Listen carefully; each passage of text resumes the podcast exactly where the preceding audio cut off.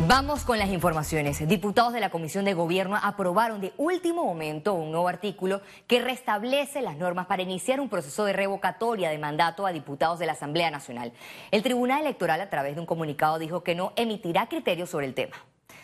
Los parlamentarios añadieron el artículo que establece que las decisiones que se tomen aprobadas por la mayoría de los diputados de la fracción parlamentaria a la cual pertenecen no podrán ser utilizadas por los partidos políticos como causal de revocatoria de mandato ni de expulsión de los diputados inscritos o no en el partido político por el cual fueron postulados. El presidente Laurentino Cortizo firmó el decreto que reglamenta el procedimiento para comprar medicamentos y le voy a pedir al secretario técnico de la... la... medida fue expedita y buscará darle una solución a miles de usuarios de la Caja de Seguro Social y el Ministerio de Salud, tal como lo recomendó en las últimas horas la Mesa Técnica de Medicamentos. Es un paso monumental, monumental porque le va a permitir a la Caja del Seguro Social y al Ministerio de Salud poder adquirir de manera rápida cualquier tipo de medicamento que esté ya, que le avise el sistema que va hacia un desabastecimiento crítico.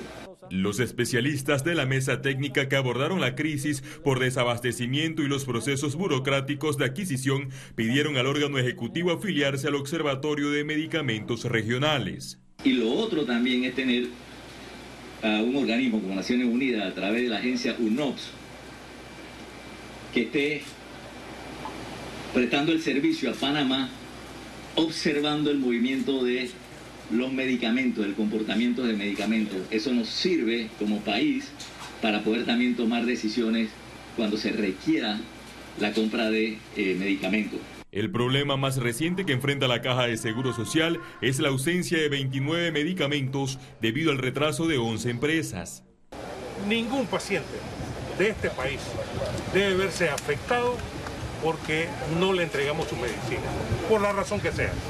La O evitó revelar los nombres de las empresas proveedoras que incumplieron con los tiempos de entrega. Hay otros factores, y usted ha mencionado uno, de proveedores que se ganan el acto y que por algunas circunstancias no nos entregan. Eso nos produce un grave perjuicio a nuestros pacientes. De ahí la importancia de eso que acaba de comentar el presidente de que va a sancionar o va a, desarrollar un, acto administrativo donde se establece el procedimiento que se debe utilizar cuando la institución invoca el desabastecimiento crítico. Los pacientes con enfermedades crónicas esperan que la reglamentación del presidente Laurentino Cortizo tenga sus efectos a corto plazo. Félix Antonio Chávez, Econius. La ciudad de la salud será entregada en diciembre de 2023, así lo reveló el director de la Caja de Seguro Social, Enrique Lau Cortés. Para el 12 de julio de este año, el consorcio debe finalizar el Instituto Cardiovascular y Torácico, que tendrá un impacto importante en la población asegurada.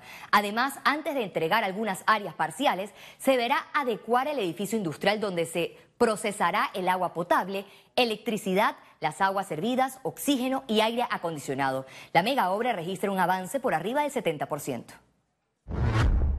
Entramos en temas políticos. El ex candidato presidencial y líder del movimiento Otro Camino Panamá, Ricardo Lombana, aclaró que no recibió una invitación para participar de la reunión de dirigentes de oposición realizada el pasado domingo en Veraguas. Lombana puso sus condiciones para participar de un encuentro político con los presidentes de los partidos. Si la reunión es para ponernos de acuerdo en cómo vamos a desmantelar, a desmantelar la corrupción de la cual varios de esos partidos han sido los responsables, Ahí estaré.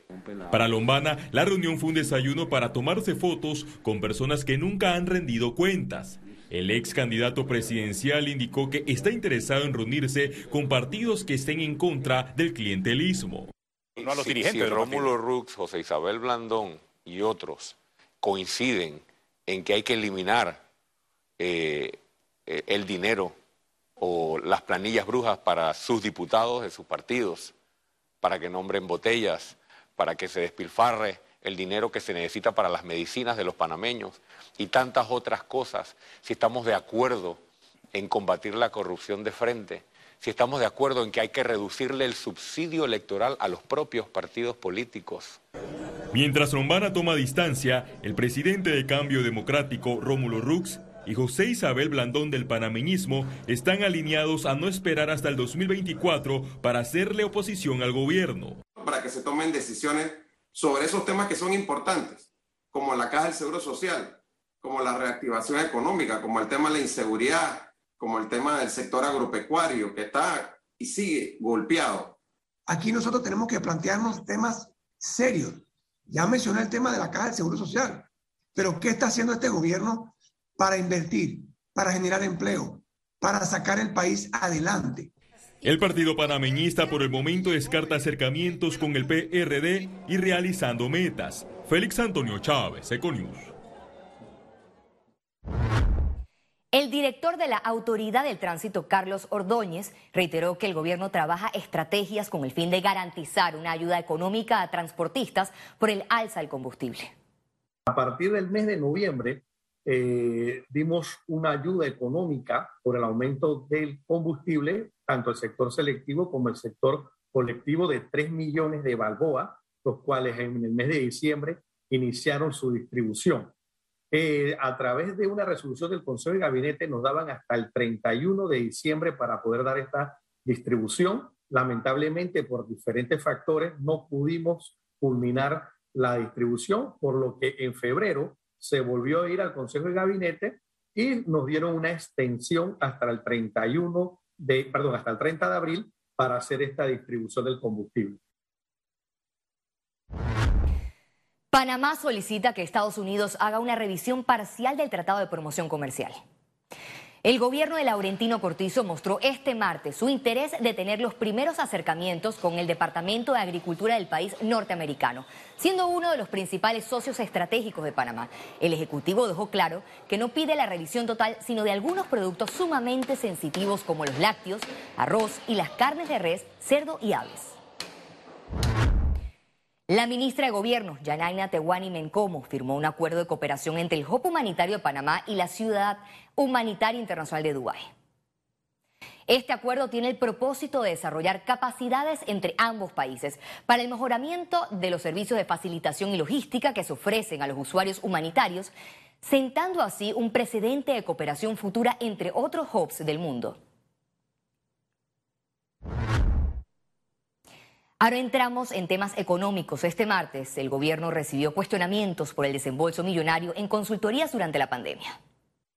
Se trata de más de 213 millones de dólares que el gobierno nacional gastó entre 2019 y la fecha en consultorías para sus instituciones. Al consultar al respecto al ministro Héctor Alexander, este justificó las de su entidad. Yo no voy a hacer ahora una explicación de todo el inventario, de todas esas asesorías, lo que sí lo voy a ser sincero. Nosotros en el Ministerio de Economía y Finanzas tenemos una asesoría que nos está brindando durante sí, durante todo ese periodo, para todo el tema que tiene que ver con las listas. Uno, un exsecretario ejecutivo de la GAFI por 10 años, otra, una representante que estuvo Canadá por mucho tiempo en el tema también de eh, GAFI, o sea, representando a Canadá en GAFI otra, una subsecretaria de Gafilá por mucho tiempo que hizo toda una carrera en Gafilá que tiene que ver también con las listas. Es decir, nosotros sí hemos estado pagando asesoría, pero es una asesoría muy valiosa que realmente nos están ayudando mucho. También mencionó el monto que desembolsa el Ministerio de Economía y Finanzas en sus consultorías. En el caso nuestro, la asesoría, creo que en un año nos están costando si no me equivoco, un poco alrededor de 250 mil dólares más o menos. Puede ser.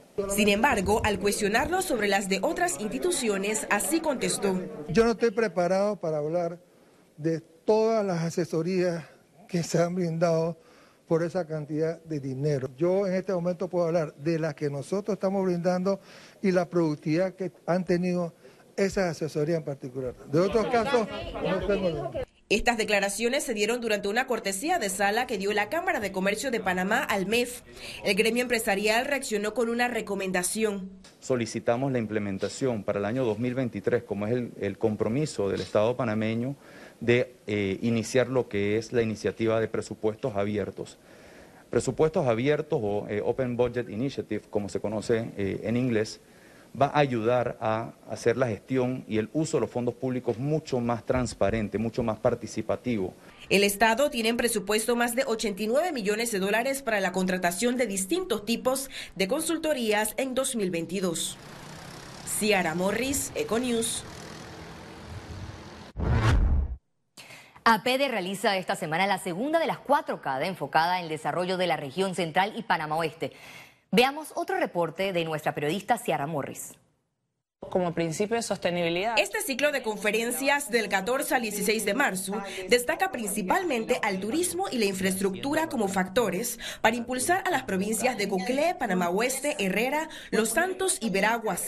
Este año la invitación es a impulsar el desarrollo del país y en este caso le toca a nuestras regiones dando soluciones a las necesidades actuales, pero sin comprometer los recursos y necesidades de las futuras generaciones, garantizando el equilibrio entre crecimiento económico, cuidado del ambiente y bienestar social. Otra acción de suma importancia para la región es ampliar la conectividad perimetral entre Azuero y Veraguas, que representaría un empuje significativo para el turismo y la agroindustria. La conferencia magistral estuvo a cargo de Augusto Huescar, consultor turístico internacional, quien confirmó el potencial que tiene Panamá con su variedad de productos turísticos. Los grandes recursos de playa que tenemos en el país están cerca de atractivos bien interesantes que dan un plus a la experiencia, que permiten al que justifican alargar la estancia y que eh, mejoran el producto al final.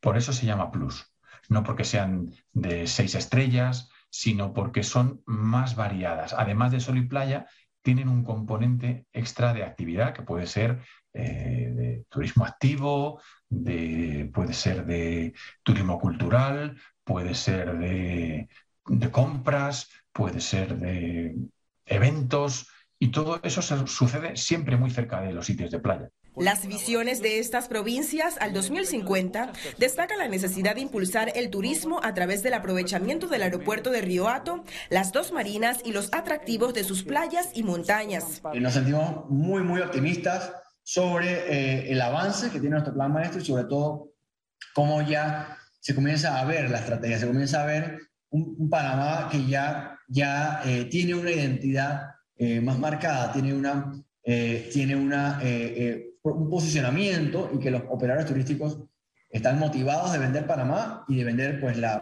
o promocionar nuestro país a través de sus visitantes. Este miércoles 16 de marzo será la clausura de este CADE por el canal ECO desde las 9 de la mañana. Ciara Morris, Eco News. Transformación del